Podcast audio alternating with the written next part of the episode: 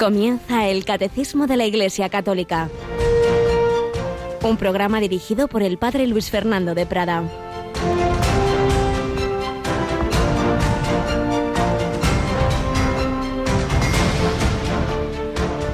La madre de los macabeos le dijo al más pequeño de sus hijos que, aún quedaba vivo, Hijo mío, te lo suplico, mira el cielo y la tierra, fíjate en todo lo que contienen y ten presente que Dios lo creó todo de la nada y el mismo origen tiene el género humano.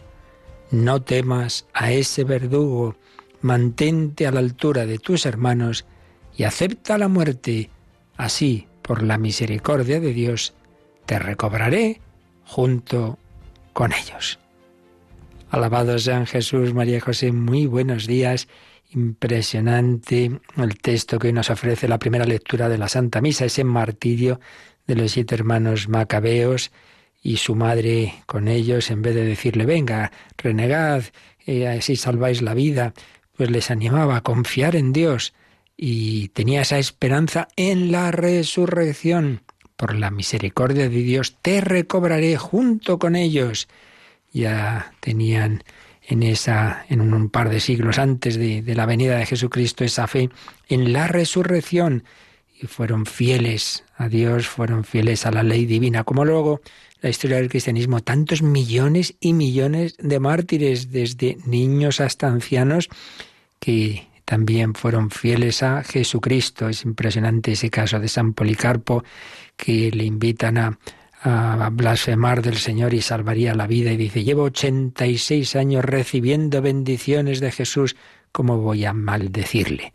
Pues pedimos al Señor que nos dé esa fortaleza de los mártires y que también el martirio del día a día, las pequeñas dificultades, las punzaditas de aquí y de allá que te dicen, que te dejan de decir, incomprensiones, críticas, quizá calumnias y por supuesto pues los sufrimientos de una enfermedad, un problema económico. Todos son talentos que Dios nos da. Lo importante es qué haces con la salud o con la enfermedad, con esta alegría o con este disgusto, si lo conviertes en ocasión de amor, de confiar en Dios, de creer en Él. Como oíamos también esta mañana en una luz en tu vida esas palabras del Padre Pío, Padre, que me pasa esto, lo otro, reza, ten fe y no te preocupes. Y hoy en el Evangelio oímos esa parábola de las minas, parecida de los talentos, y el Señor le dice, negociad mientras vuelvo con lo que Dios te ha dado hoy. Hoy negocia, es decir, haz el bien, deja el mundo mejor de como lo encontraste, sonríe, alegra a los que te encuentras, sirve, evangeliza. Un día más, un talento más, para aprovecharlo, no para que se nos pase ahí sin pena ni gloria. Y aquí tenemos hoy a Yolanda Gómez. Buenos días, Yolanda. Muy buenos días, padre y quien aprovecha el día y con largos y, cansados viajes es el Santo Padre. ¿Dónde lo tenemos? pues lo tenemos ahora en Tailandia y además que acaba de aterrizar ya en Bangkok y hoy va a descansar porque el viaje es largo desde Roma hasta Tailandia. Un poquito. Porque además la diferencia horaria es de unas seis horas, o sea que ahora mismo allí en Bangkok casi son las dos de la tarde, si no me equivoco. Así que, bueno, pues... Eh, pues... varios días de viaje, ¿verdad? En, en, Tailandia y luego a Japón, ¿no es así? Eso es, estará hasta el sábado visitando Tailandia, que además celebra este país 350 años de la primera misión católica ahí en, en Tailandia, y luego desde el sábado del día 23 hasta el martes visitará Japón. Pues ya sabemos, acompañamos con la oración, dada las diferencias horarias, no hacemos retransmisiones en directo, pero sí que en nuestros informativos nos iréis contando todo lo que pasa, ¿verdad? Ahí vamos a dar, em, vamos, eh, lo vamos a detallar estupendamente, tanto en los informativos como en el Twitter. Estupendo. Bueno, pues nosotros en oración, acompañando pues esa misión, evangelizar, como tantos misioneros han dado la vida, la siguen dando hoy día, como vamos contando también en esta siguiente sección de nuestro programa, tras la entradilla, estos testimonios misioneros que seguimos recogiendo de, de, esta obra que se ha preparado para el mes misionero extraordinario. Extraordinario el mes, pero ordinario que siempre debemos ser misioneros. Así se lo pedimos a la Virgen María, Reina de los Apóstoles.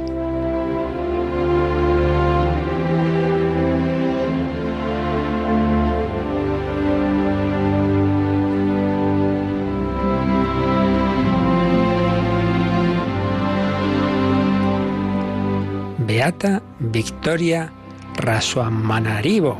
Comenzábamos ayer a hablar de esta mujer de Madagascar que vivió entre 1848 y 1894.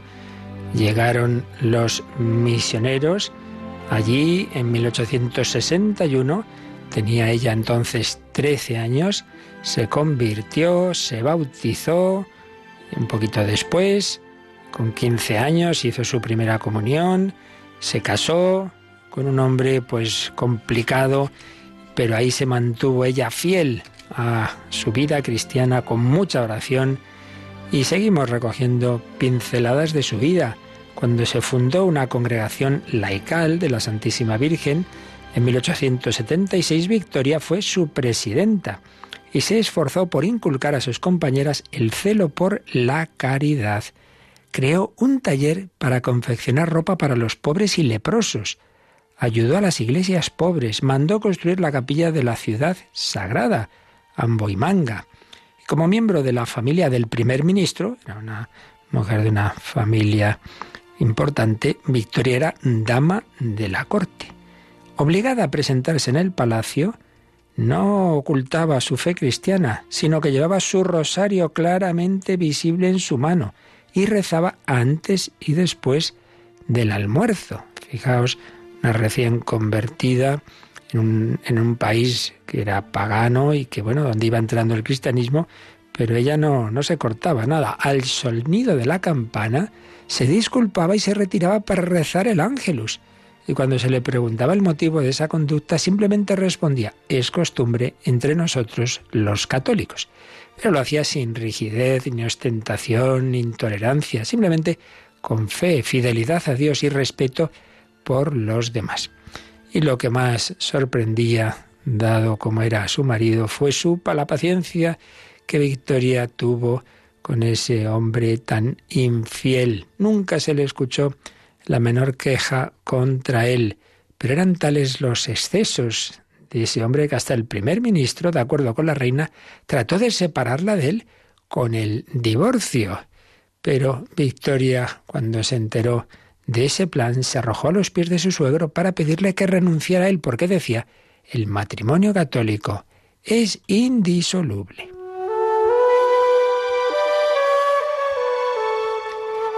Y las cosas iban a complicar. El 25 de mayo de 1883 se desencadenó una persecución contra la misión católica. Fueron expulsados todos los misioneros franceses, eran los que habían evangelizado Madagascar, y los fieles católicos fueron acusados de traidores a las costumbres de la isla y por tanto de la patria. El mismo día en que los misioneros salieron de Antanarivo, llegó una orden que no se sabía de qué autoridad procedía, pero que fue divulgada por todos los funcionarios, proclamando que siendo el catolicismo la religión de los enemigos del país, sus seguidores serían considerados como traidores. Esto ha pasado bastantes veces. El catolicismo como si fuera la, religión de una potencia enemiga, entonces los que sean católicos son, son sospechosos. Bueno, pues el domingo siguiente a esa expulsión de los misioneros y tras esa orden, los católicos contemplaron con tristeza sus iglesias cerradas. No se atrevían a acercarse a ellas, pero Victoria, a las nueve de la mañana, estaba delante de la catedral. Al verla cerrada, envió un mensaje al primer ministro preguntándole si acaso una orden de la reina prohibía a los católicos entrar en la iglesia. No había tal orden real. Entonces Victoria, acercándose al oficial que presidía la guardia, ordenó que se abrieran las puertas. Si os oponéis por la fuerza, mi sangre será la primera que virtáis. No tenéis ningún derecho a impedirnos a entrar en nuestras iglesias para orar. Las puertas se abrieron. Victoria entró la primera y un gran número de cristianos la siguieron. Haciendo honor a su nombre, pues fue una primera victoria, la más importante, ya que con ella se estableció el principio de la libertad de oración y culto.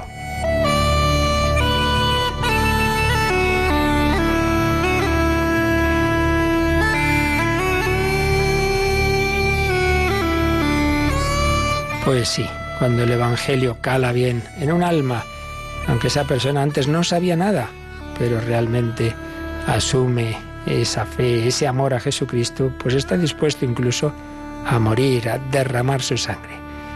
Pues pedimos al Señor que el ejemplo de tantos mártires y de tantas personas que han dado la vida y por extender el Evangelio de tantos misioneros nos ayude a nosotros también a ser misioneros, a ser testigos valientes, a hablar de Jesucristo en este ambiente neopagano que también tenemos nosotros y llamados a la nueva evangelización, anunciar a Jesucristo ante todo con nuestra vida, con nuestra oración, con nuestro testimonio también, con nuestras palabras. Bye.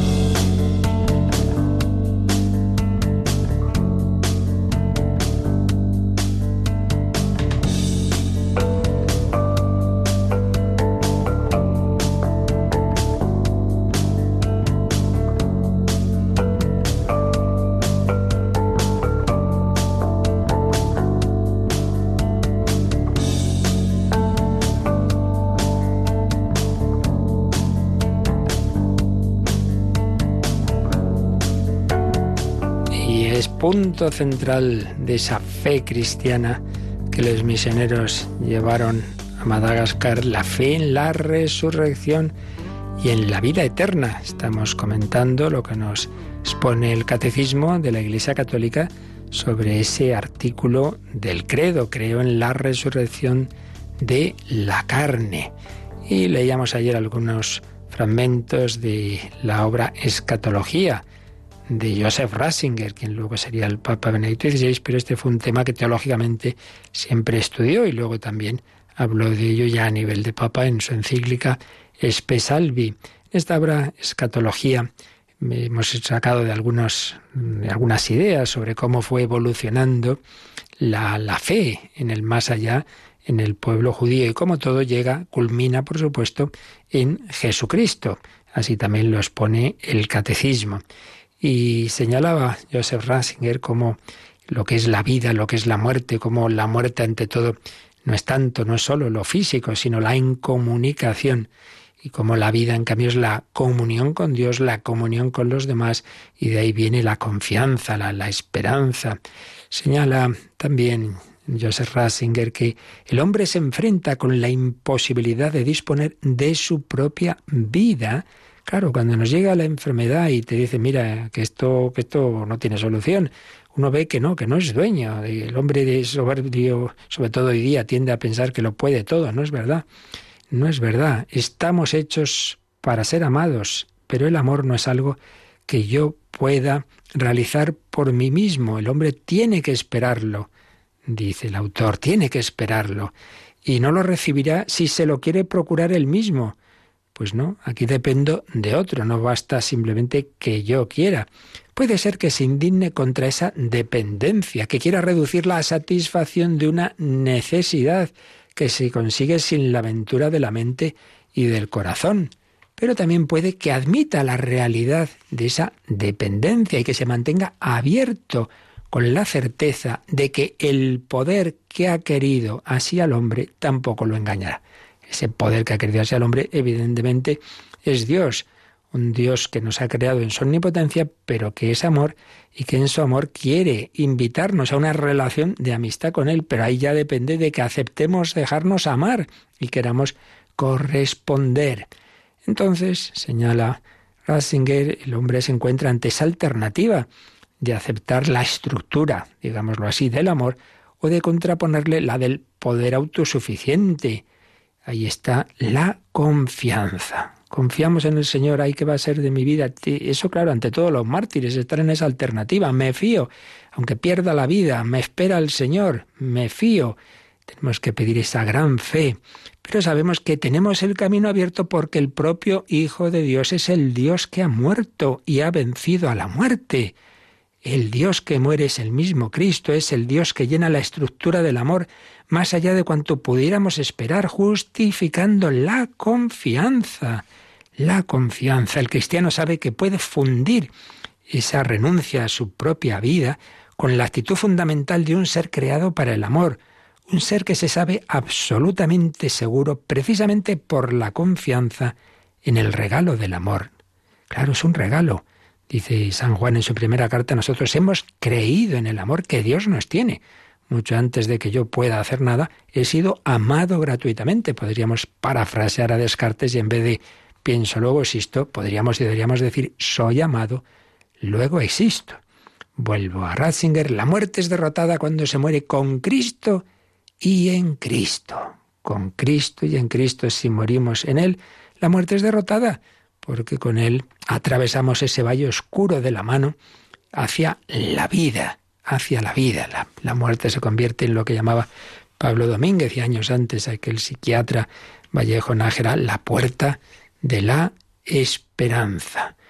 El martirio con Cristo, sea el martirio sangriento, sea el del día a día, se identifica con el movimiento del amor, en cuanto que ese martirio es proceso de la precedencia concedida a la verdad sobre el mero yo. Aquí se está haciendo alusión a poner a la verdad, la justicia, la fe por encima de, de mi propia vida terrena. Si la muerte veíamos que es incomunicabilidad, en cambio el movimiento que lleva a la comunión es el movimiento de la verdadera vida. La verdadera vida. La vida es estar en comunión con Dios, en comunión con los demás. Recibimos gratuitamente esa vida, somos justificados por la fe en el bautismo.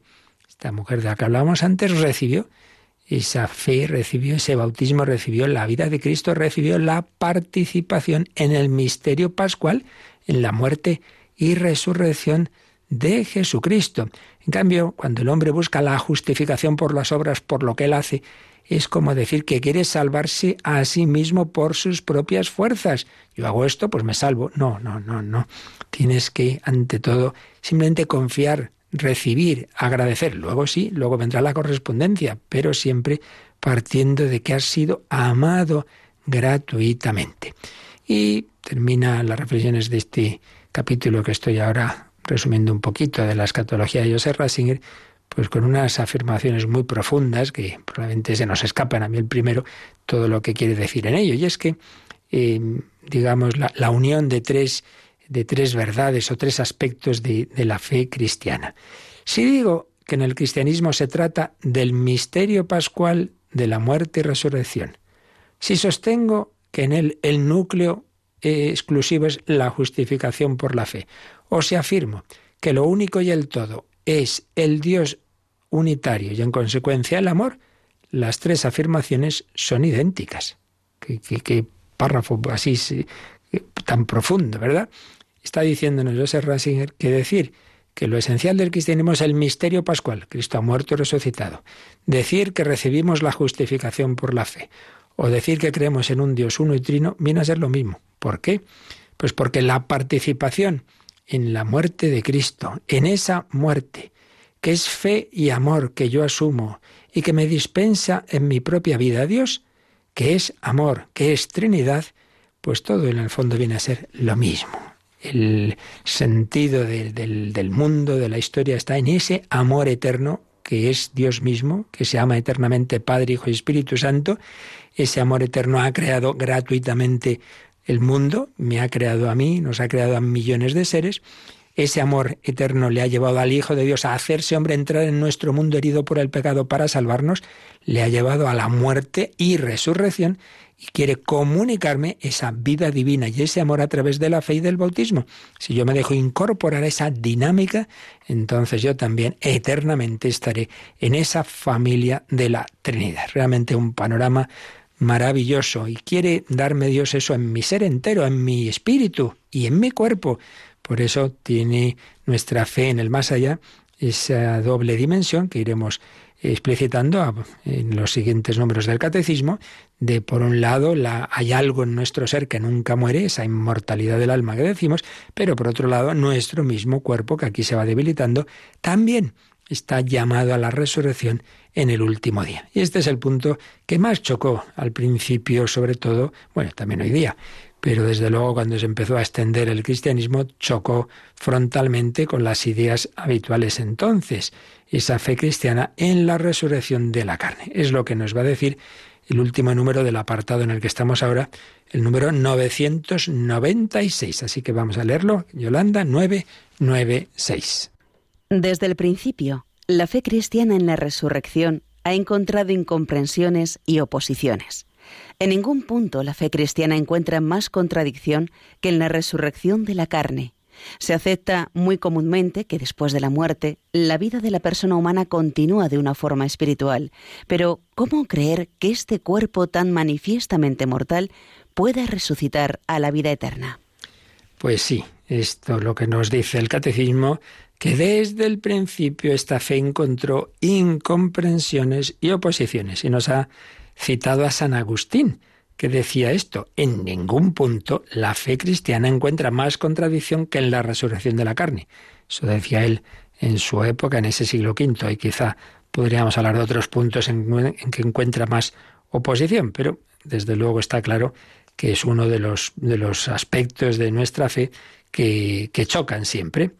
Porque sí, sí se acepta comúnmente, desde luego en muchas religiones y un poquito así en general, en las llamadas espiritualidades, se acepta que después de la muerte hay algo, que hay algo de la persona humana que continúa. Pero ¿cómo creer que este cuerpo, este cuerpo, este pobre cuerpo, tan manifiestamente mortal, pueda resucitar a la vida eterna?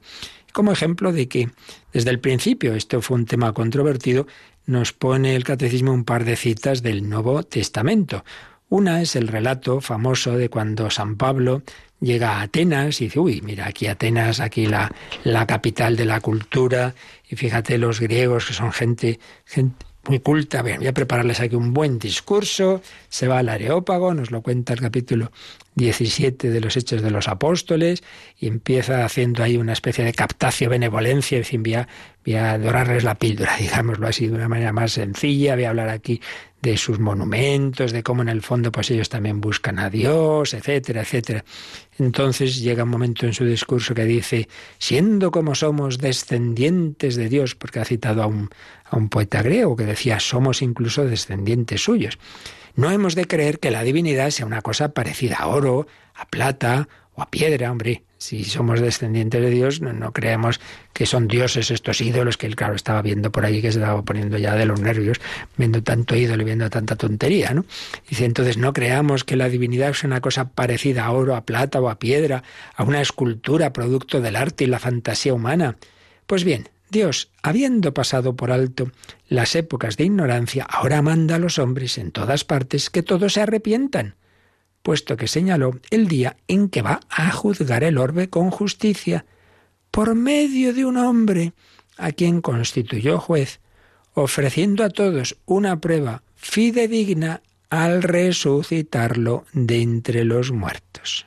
Bueno, ahí culmina su discurso hablando de la resurrección de Jesús y dice el versículo 32 de este capítulo 17, al oír resurrección de muertos, unos se echaron a reír, otros dijeron, te escucharemos sobre esto otra vez. Vamos, que, que todos dicen, anda, anda, anda, de qué habla este charlatán, parecía interesante y nos viene aquí con que los muertos resucitan. Sí, hombre, ya, ya, ya, ya nos lo cuentas otro día, ¿verdad?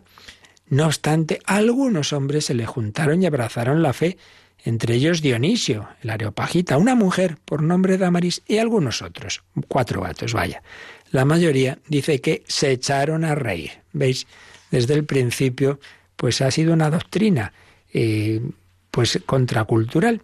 Y en aquel mundo griego en que había un menosprecio hacia el cuerpo y se decía, no, no, lo importante es irnos liberando del cuerpo, no, lo importante es el espíritu y este nos viene con que vamos a seguir teniendo cuerpo después, pues sí que vaya gracia.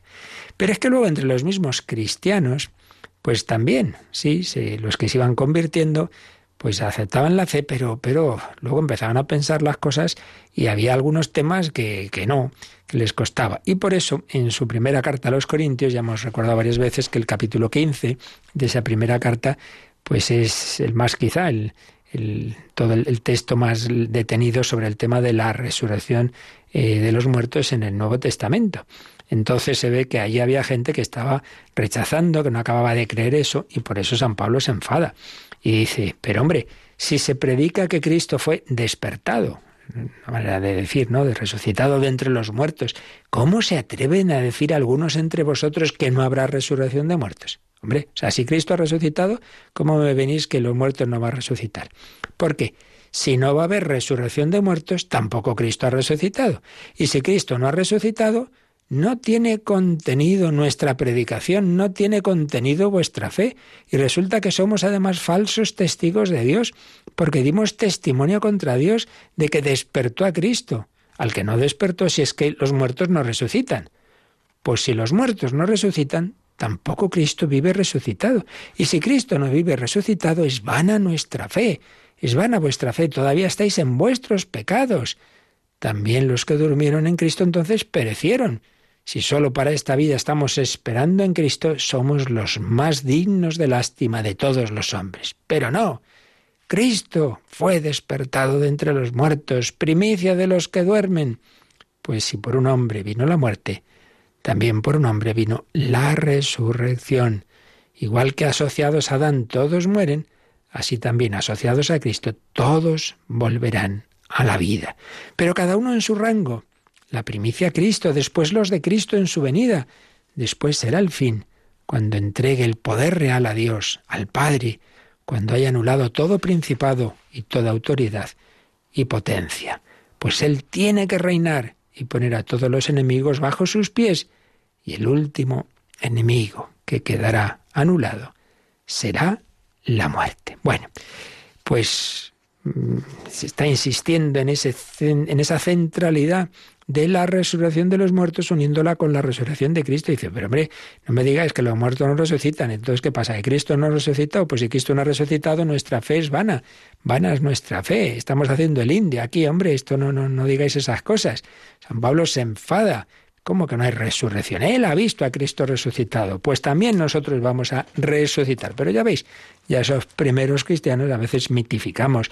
Primeros cristianos, todo precioso y maravilloso. Pues no tanto. Siempre ha habido de todo. Siempre ha habido de todo en la viña del Señor. Por tanto, una doctrina que siempre se ha encontrado oposición y también en nuestros tiempos. Bueno, ¿y cómo será eso desde la resurrección, este cuerpo, etcétera, etcétera? Bien, pues así, con este número 996 termina este, esta primera sección, pero nos indica también eh, al margen el catecismo que echemos un ojito al número 643 antes de pasar a la siguiente parte, donde vemos también lo que es la resurrección del propio Jesucristo como fundamento de, de, nuestra fe y cómo también esa resurrección, pues claro, claro, también fue negada eh, fue rechazada, porque es que estamos en el, en el núcleo de ser cristiano, no, es creer en Cristo resucitado, y si creemos en Cristo resucitado, pues también podremos creer en nuestra resurrección. Pero ahí está la clave, creemos o no en Cristo resucitado, eso tiene fundamento. Vamos a releer lo que en su momento vimos sobre ese punto central de la fe cristiana. Cristo ha resucitado. Releemos ese 643. Ante estos testimonios, es imposible interpretar la resurrección de Cristo fuera del orden físico y no reconocerlo como un hecho histórico. Sabemos por los hechos que la fe de los discípulos fue sometida a la prueba radical de la pasión y de la muerte en cruz de su Maestro, anunciada por él de antemano. La sacudida provocada por la pasión fue tan grande que por lo menos algunos de ellos no creyeron tan pronto en la noticia de la resurrección. Los Evangelios, lejos de mostrarnos una comunidad arrobada por una exaltación mística, nos presentan a los discípulos abatidos, la cara sombría y asustados. Por eso no creyeron a las santas mujeres que regresaban del sepulcro, y sus palabras les parecían como desatinos. Cuando Jesús se manifiesta a los once en la tarde de Pascua, les echó en cara su incredulidad y su dureza de cabeza por no haber creído a quienes le habían visto resucitado. Es un número que sintetiza diversos versículos de los finales de los evangelios de cuando Jesús ha resucitado, empiezan sus apariciones, pero al principio no lo creen los apóstoles, esto la Magdalena que está loca, los de Maús no se creen nada, eh, les parecían todos desatinos, no digamos Santo Tomás, si no lo toco, si no meto las manos. Es decir, que realmente es algo que, que, chocaba que, y que no ha sido un invento de los apóstoles. Lo último que se les ocurrió era inventar esto, todo lo contrario. Tuvo el Señor que convencerlos que soy yo, que estoy vivo, que he resucitado, que os lo había anunciado. Y luego se jugaron la vida por anunciar esto. Hombre, uno no se juega la vida por una alucinación que tiene un día. Si ves que te cortan el cuello y dice, bueno, bueno, me, a lo mejor me lo he imaginado. Y que no era uno ni dos, que eran todos. movidos, encendido el corazón porque esas apariciones de Jesucristo pues les transformaron totalmente. Ahí empieza, es como el Big Bang del cristianismo, ahí empieza esa expansión del cristianismo. Cristo ha resucitado. Y desde esa fe en Cristo resucitado, pues claro, creemos que los de Cristo también resucitaremos. Bien, pues así termina este primer apartado que se titula La revelación progresiva de la resurrección. Dios fue enseñando a lo largo de la historia de la salvación, a lo largo de la historia de Israel, fue transmitiendo estas verdades que iban a culminar, pues no eran verdades abstractas, sino en esa humanidad de Jesucristo, en ese hombre Cristo Jesús que tenía un cuerpo humano, que fue torturado en la pasión, que estuvo en un sepulcro, pero que resucitó. Y desde esa experiencia que tuvieron los apóstoles y demás primeros discípulos de la resurrección de Jesucristo, pues fueron anunciando a Cristo Jesús, Hijo de Dios, y anunciando también la esperanza en nuestra propia resurrección. Por eso, ya una vez que hemos llegado a este punto, a esa fe en la resurrección de Cristo como fundamento de nuestra fe en la resurrección de todos, llevamos a pasar al siguiente apartado que se titula ¿Cómo resucitan los muertos? Pero antes de ello nos quedamos un poquito en oración, en agradecer al Señor como su resurrección pues nos da esa, esa esperanza. Nuestra vida no termina en un sepulcro como su sepulcro quedó vacío porque resucitó el Señor. El Señor resucitó, su amor fue más fuerte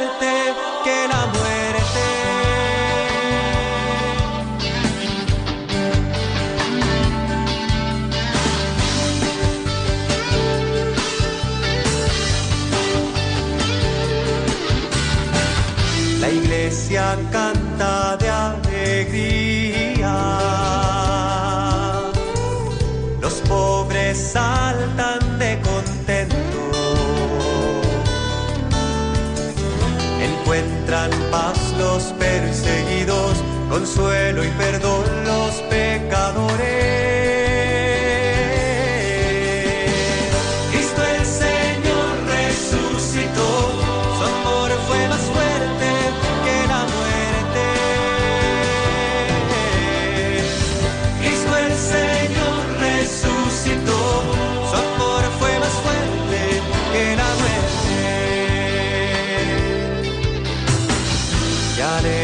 Por fin los olvidados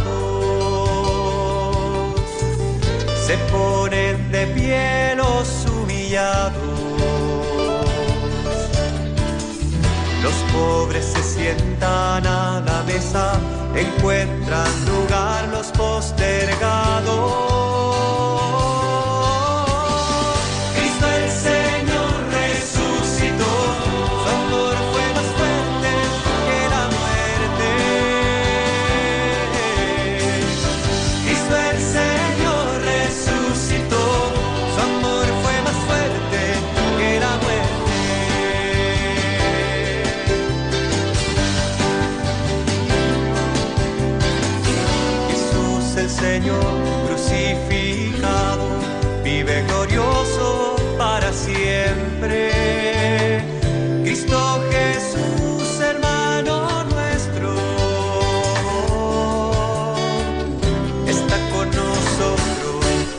Siempre.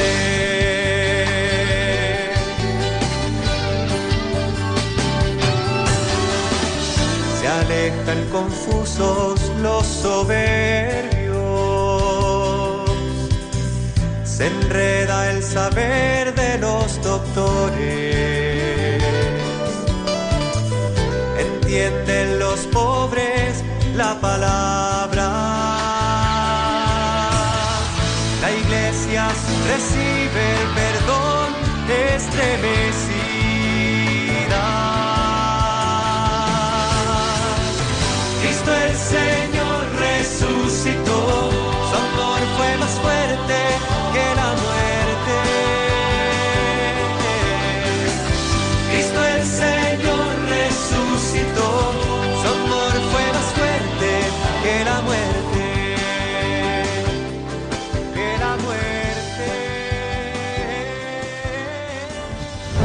Descubre la fe de la Iglesia a través del Catecismo de 8 a 9 de la mañana en Radio María. Su amor fue más fuerte que la muerte. Pues sí, Cristo ha resucitado y nos promete a todos la resurrección. Entramos en este otro apartado que se titula ¿Cómo resucitan los muertos? Ya de antemano digo, ya lo hemos dicho otras veces, que no pretendamos los detalles de curiosidad, bueno, y será, entonces tendremos como tal edad y no sé qué, mira, repito, mm, lo hemos dicho en distintos momentos del catecismo y lo vuelvo a repetir, la revelación, lo que Dios nos ha enseñado, no es para saciar nuestra curiosidad, es simplemente para decirnos lo que tenemos que saber de cara a cómo actuar. La revelación no tiene un fin especulativo de, de eso, de curiosidades que no van a ninguna parte, sino un fin práctico que tengo que saber para cómo debo vivir y actuar. Entonces, a mí me da igual que será de tal forma o de tal otra. Lo que tengo que tener claro es que mi vida tiene una repercusión eterna y que todo lo que hagamos en nuestra alma, en nuestro cuerpo, pues eso tiene sus consecuencias y que, y que no vamos a, morir en un sepulcro, no que no va a ser la última palabra. Esto es lo importante. Luego el cómo, pues bueno, algo sabemos, pero, pero lo esencial es esto, no los detalles. Supuestamente, supuesto todo eso, Vamos a ver en este apartado cómo resucitan los muertos. Va a responder el catecismo a lo que sabemos sobre estas preguntas. ¿Qué es resucitar? ¿Quién resucitará? ¿Cómo será? ¿Y cuándo será? ¿Qué? ¿Quién? ¿Cómo? ¿Y cuándo? Pues vamos a empezar con un número en que nos detendremos porque aquí hay un tema de fondo al que vamos a hacer una alusión, ciertas teorías. Bueno, vamos a ver, leemos el primer número de este apartado, el 997, que se pregunta ¿qué es resucitar? A ver, Yolanda, ¿qué nos dice? En la muerte, separación del alma y el cuerpo, el cuerpo del hombre cae en la corrupción, mientras que su alma va al encuentro con Dios, en espera de reunirse con su cuerpo glorificado. Dios, en su omnipotencia, dará definitivamente a nuestros cuerpos la vida incorruptible, uniéndolos a nuestras almas por la virtud de la resurrección de Jesús. Aquí pues se nos dice algo pues que de pequeños siempre hemos eh, entendido, siempre hemos oído así, que nuestro ser, aquí está presupuesta toda una antropología, claro, toda una visión del hombre. El, el hombre es un ser, es uno, pero uno con dos coprincipios unidos. Mm, dualidad no es dualismo tenemos alma y cuerpo. Entonces, ¿qué es la muerte? La muerte es la separación del alma y el cuerpo. Por un lado, el cuerpo pues queda en el sepulcro, cae en la corrupción, en cambio el alma va al encuentro con Dios se entiende, esto ya lo veremos después, que también, dependiendo de su respuesta a la llamada de Dios, en distintas situaciones eh, se quedará esa alma. Pero ahora lo que nos interesa es que se separa el cuerpo y el alma, el alma va al encuentro de Dios, que, esa luz de Dios va a ser como el juicio particular de esa alma, en espera de reunirse con su cuerpo si esa alma aceptado, si esa persona ha aceptado a Dios, pues en espera de reunirse con su cuerpo glorificado. Dios en su omnipotencia dará definitivamente a nuestros cuerpos la vida incorruptible, uniéndolos a nuestras almas por virtud de la resurrección de Jesús. Por tanto, en nuestro ser está el cuerpo, están unidos cuerpo y alma, en la muerte se separan y en la resurrección final vuelven a unirse, pero ya eh, con un cuerpo que quedará glorificado como el de Jesucristo en aquellos que estén unidos al propio Cristo resucitado. Esto, insisto, presupone una antropología, una visión del hombre que nos recuerda también el catecismo, nos dice que echemos un ojo a un número que vimos hace mucho, el 366, que nos dice algo sobre eso del alma y el cuerpo. Así que vamos también a, a releer ese número, Yolanda. La Iglesia enseña que cada alma espiritual es directamente creada por Dios no es producida por los padres, y que es inmortal. No perece cuando se separa del cuerpo en la muerte y se unirá de nuevo al cuerpo en la resurrección final. Pues sí, esto no es una teoría filosófica, más o menos eh, opinable, sino que ha sido enseñado a lo largo de la historia de la Iglesia desde concilios antiguos hasta magisterio del siglo XX, como Pío XII en la Humane Generis o Pablo VI en el credo del pueblo de Dios, esa solemne profesión de fe que hemos citado ya aquí varias veces, de 1968, cuando había muchas teorías pues contrarias a la, fe de la Iglesia. la Iglesia enseña que cada alma espiritual es directamente creada por Dios. Esto es muy importante. Mirad, cuando eh, es concebido un ser humano, evidentemente su cuerpo viene por esa unión genética de los cuerpos de los padres, el cuerpo. Pero el alma no. El alma no viene de los padres. El alma espiritual en cada concepción es creada directamente por Dios. Esto es muy impresionante, muy impresionante. Los padres colaboran con Dios, por eso se habla de procreación, pero la creación como tal, es decir, eh, crear de la nada, eh, eso solo lo hace Dios. De la nada Dios crea en cada concepción un espíritu, un alma, que informa ese cuerpo que se está formando, ese embrión que se está formando en el seno materno. Por tanto, el cuerpo procede de los padres, pero el alma es creada en cada caso por Dios, en cada concepción. Entonces el ser humano tiene esa unidad sustancial de cuerpo y alma. Somos uno. Eso implica, como digo, una dualidad, no, no el monismo, se llama monismo a ver en el ser humano una única sustancia, soy solo cuerpo o soy solo espíritu. Pues no, no, no. Tenemos cuerpo y somos cuerpo y espíritu, unidos, eso sí, pero una unidad que se puede romper. ¿Cuándo se rompe? Pues precisamente en la muerte. Bien, esta es la doctrina tradicional que está presupuesta en toda la escritura, sí, en toda la escritura, ya veremos que con un proceso de, revelación eh, de, aclaración, progresiva, como ya hemos visto también en días anteriores, de todos estos aspectos, pero está en la escritura, está en la tradición de la Iglesia, está en su magisterio. Sin embargo, pues han ido surgiendo, ahora recordaremos un poco cómo, en el siglo XX fundamentalmente, algunas teorías que, rechazan esta visión y dicen que no, que no, que no hay que distinguir en el hombre cuerpo y alma, que se resucita ya al morir. Seguro que en algún funeral o más de uno, me temo, habréis podido decir alguna vez, nuestro hermano ha resucitado. Y uno dice, caramba, qué cosa más rara. Yo creía que la resurrección iba a ser al final de los tiempos, ¿no? En la parusía vendrá para juzgar a vivos y muertos y con una resurrección final previa. Y dice, ya ha resucitado, ¿cómo ha podido ya resucitar? Pues está aquí el cuerpo, ¿no? Y también esas cosas, dice, bueno, bueno, eh, lo de menos es el sepulcro vacío de, de Cristo, ¿no? ¿no? No importaba el cuerpo. Unas teorías un poco extrañas que ahora veremos su, su, origen, ¿no?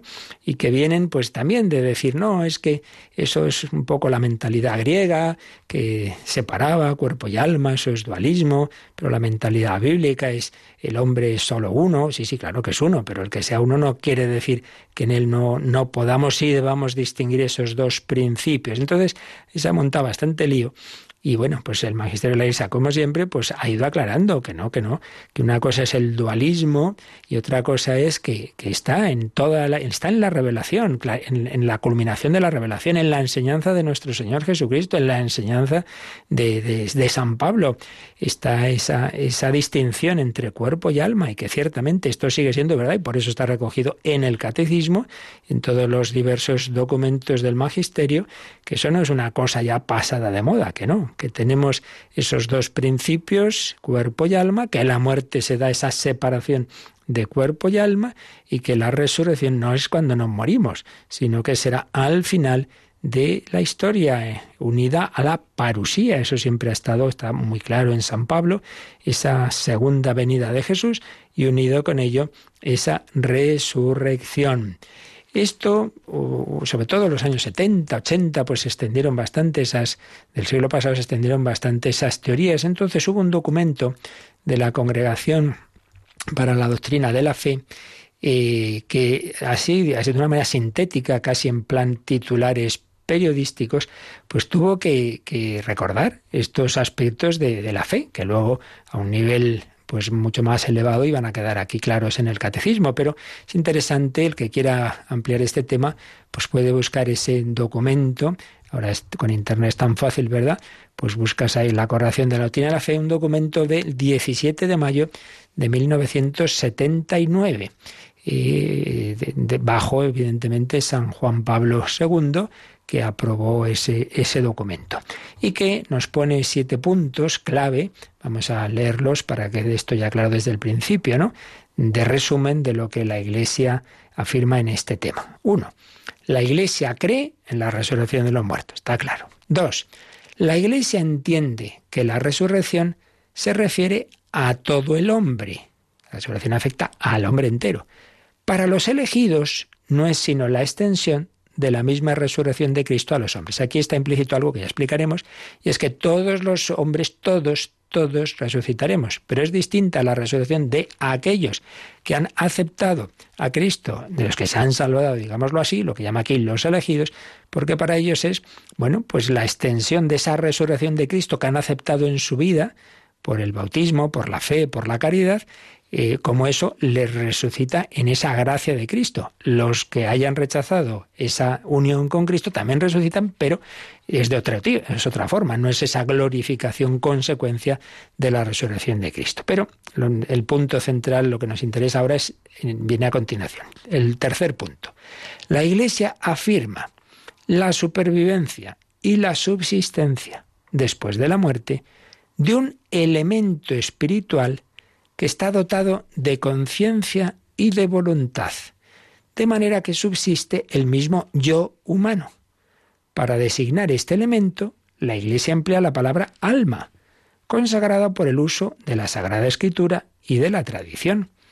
Aunque ella no ignora, la Iglesia no ignora que este término tiene en la Biblia diversas acepciones, opina, sin embargo, que no se da razón alguna válida para rechazarlo y considera al mismo tiempo que un término verbal es absolutamente indispensable para sostener la fe de los cristianos. Por tanto, eh, la Iglesia afirma que al morir hay algo en nosotros que no muere, un elemento espiritual que hemos llamado y se sigue llamando y no hay motivo para dejar de llamar alma, un elemento dotado de conciencia y de voluntad. Entonces mi yo seguirá existiendo siempre en cuanto ese espíritu que mueve todo mi ser, que mueve todo mi cuerpo, eso no muere y eso ha sido designado como alma, que es verdad que tiene diversas acepciones, pero aparece claro en la plenitud de la revelación, en el mensaje de Jesucristo y de los apóstoles, que, que tiene este sentido que decimos ahora. Cuarto, la Iglesia excluye toda forma de pensamiento o de expresión que haga absurda e ininteligible su oración, sus ritos fúnebres, su culto a los muertos, realidades que constituyen sustancialmente verdaderos lugares teológicos. ¿Qué quiere esto decir? Que si hay una determinada teoría en la que, por ejemplo, pues eso, ya al morir se acabó, uno ya ha resucitado, está en el cielo o en el infierno, ya no hay más, porque ya, ya ha resucitado y ya no hay tiempo. Oiga, entonces, ¿por quién rezamos? cuando rezamos por los difuntos, eh, aquí viene esta oración. Si uno ya está en el cielo, ya no hay que pedir. Si uno se ha condenado, tampoco tiene solución. Entonces, ¿qué pasa con el purgatorio? Entonces, si hay cualquier teoría que haga absurdo rezar por los difuntos, algo está fallando porque eso está en la entraña de la tradición de la Iglesia, incluso antes. Hay un texto en el libro de los Macabeos pues, sobre ese aspecto. Cinco. La Iglesia, en conformidad con la Sagrada Escritura, espera la gloriosa manifestación de Jesucristo nuestro Señor, la parusía, considerada por lo demás como distinta y aplazada con respecto a la condición de los hombres inmediatamente después de la muerte. O sea, esperamos la segunda venida de Jesús como algo distinto de que cuando uno se muere, es otro momento distinto. 6. La Iglesia en su enseñanza sobre la condición del hombre después de la muerte excluye toda explicación que quite sentido a la asunción de la Virgen María en lo que tiene de único, o sea, el hecho de que la glorificación corpórea de la Virgen es la anticipación de la glorificación reservada a todos los elegidos. Lo que quiere decir esto ya lo explicaremos más despacio, hoy estoy simplemente anticipando el tema, es que si resultara que ya al morir pues ya está, todos ya hemos resucitado, entonces ¿qué tiene de especial cuando decimos que la Virgen es caso especial de que ya ella está en cuerpo y alma a los cielos y ya lo estamos todos al morir? Pues no tendría nada de especial. Y siete, la Iglesia, en fidelidad al Nuevo Testamento y a la tradición, cree en la felicidad de los justos que estarán un día con Cristo. También cree en el castigo eterno que espera al pecador, que será privado de la visión de Dios, y en la repercusión de esta pena en todo su ser, lo que llamamos el infierno, ya lo veremos. Cree, por último, para los elegidos, en una eventual purificación previa a la visión divina, al purgatorio, del todo diversa, sin embargo, del castigo de los condenados. Esto es lo que entiende la Iglesia cuando habla del infierno y del purgatorio. En lo que concierne a la condición del hombre después de la muerte, hay que temer de modo particular el peligro de representaciones imaginativas y arbitrarias, etcétera, etcétera. Claro, que a veces se han contado las cosas de tal manera que uno dice, pero hombre, cosas más extrañas. No, no se trata. Aquí vamos a lo esencial, la fe, que está resumida en estos puntos. Bueno, aquí venía esto a propósito de esas teorías que iremos explicando su origen y iremos viendo que, que no, que, que sigue teniendo, claro que sí, lo tendrá siempre, eh, valor, ese, ese sentido de la fe que, que, nos ha resumido este número 997, la muerte, separación del alma y cuerpo en la resurrección, será su nueva unión al final de los tiempos, no ahora al morir. No, no, nuestro hermano no ha resucitado todavía, sino que resucitará. Pues es nuestra esperanza y en esa esperanza y alegría de que, de que el Señor pues nos despertará como despertó a Lázaro. Él llevaba cuatro días, los demás pues no sé cuántos siglos muertos, tranquilos, porque además hay algo en nosotros, ese espíritu, ese yo espiritual que nunca muere. Pues pedimos al Señor esa confianza, esa esperanza en su amor y eso lo agradecemos en oración y también si tenéis ahora alguna consulta, pues es el momento.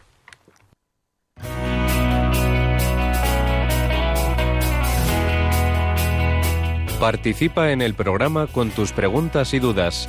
Llama al 91005 9419. 91005 9419. También puedes escribir un mail a catecismo arroba radiomaria.es. Catecismo arroba radiomaria.es.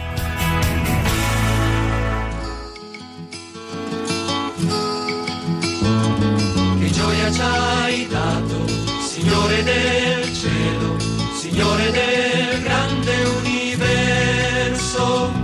Che gioia ci hai dato, vestito di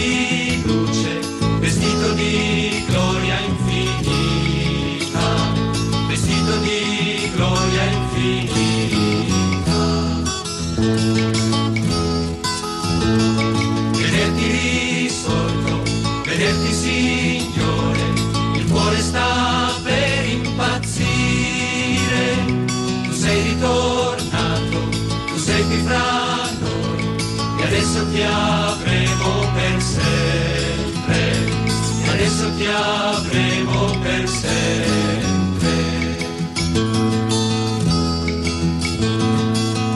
Chi cercate donne qua giù, chi cercate donne qua giù, quello che era morto non è qui.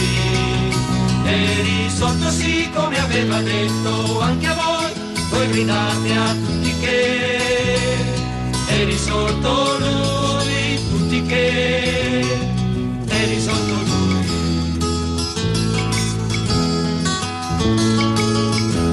Hai vinto il mondo Gesù, tu hai vinto il mondo Gesù, liberiamo la felicità. E la morte no, non esiste più, l'hai vinta tu, hai salvato tutti noi, uomini con te, tutti noi, uomini con te.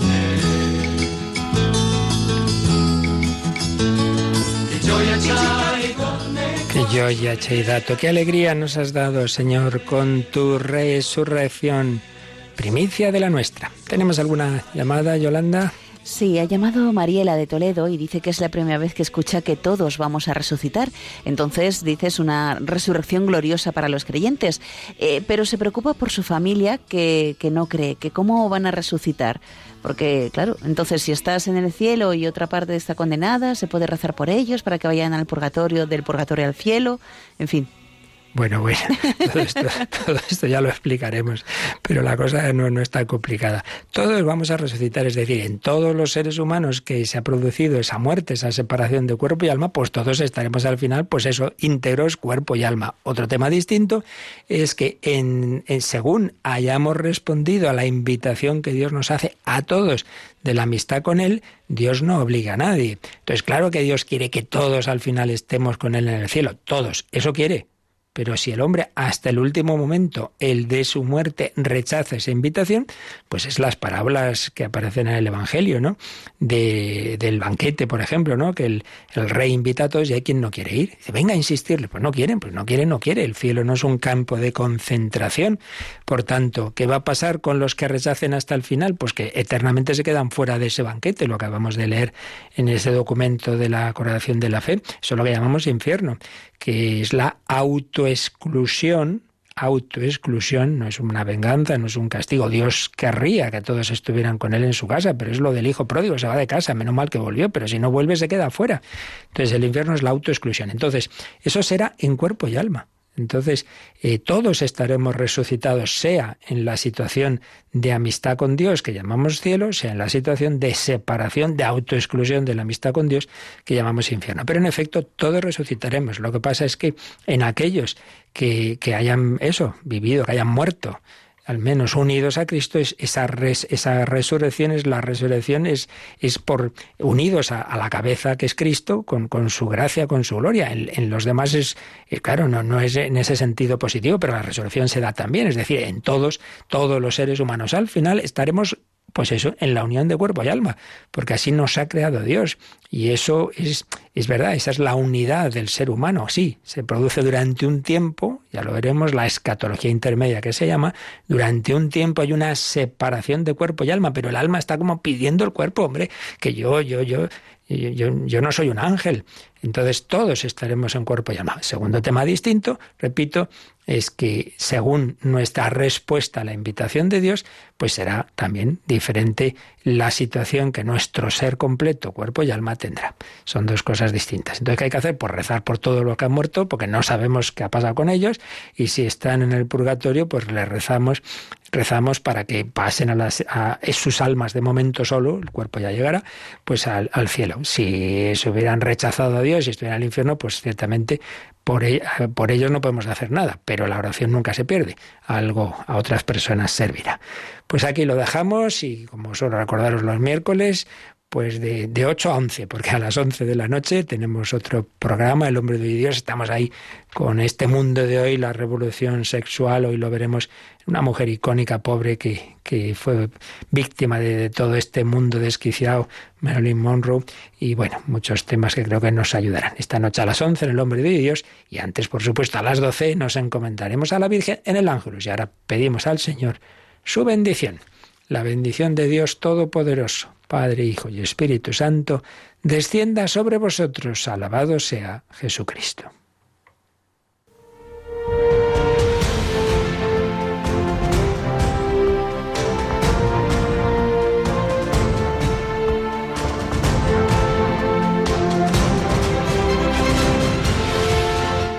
Han escuchado en Radio María el Catecismo de la Iglesia Católica un programa dirigido por el Padre Luis Fernando de Prada.